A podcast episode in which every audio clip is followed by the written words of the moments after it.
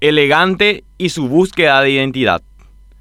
No tiene nada de sorprendente que un chico de la villa del Gran Buenos Aires encuentre similitudes en gente que vive en la Chacarita de Asunción. La marginación que resisten las familias de las zonas periféricas de las capitales de Sudamérica parecen calcadas. También son similares las reacciones contra los jóvenes villeros y jóvenes bañadenses por parte de la clase media que reclama como suya la capital. Es habitual ignorar que la constitución de un área metropolitana consta de distintos sectores con diferencias socioculturales. Cuando Elegante visita Paraguay, lo hace como el ya tradicional cumbiero argentino que llega al país para deleitar al masivo público que consume cumbia villera desde hace mucho tiempo. Hay que decir que Elegante tiene algunas particularidades. No pudo venir a Paraguay cuando comenzó su auge aún vigente porque coincidió con el inicio de la pandemia. Es fundador de un subgénero y su música permea en círculos de jóvenes que no necesariamente tienen a la cumbia como identidad. Es verdad que Asunción y Gran Asunción cuentan con una población que baila y escucha mucha cumbia villera. Sin embargo, eso no impide que el estereotipo de cumbiero, vago y drogadicto se continúe reforzando entre la gente de bien. Pero volviendo a la música, da la impresión de que vivimos en un momento en el que el mercado acepta mayor diversidad y los espacios culturales y de ocio van abandonando su uniformidad. Independientemente a que la diversidad sea hoy una regla, la música sigue siendo una manifestación identitaria y lo identitario necesita reafirmarse constantemente. La visita de Elegante a la Chacarita fue eso. Es lógico que el artista, un villero, haya encontrado comodidad en ese lugar, más aún luego de haberla pasado mal en la discoteca donde tuvo que actuar un día antes. Las repercusiones de su visita dejaron en evidencia un par de cosas. En primer lugar, que la aceptación de un villero como consumo musical no significa que los estigmas sobre los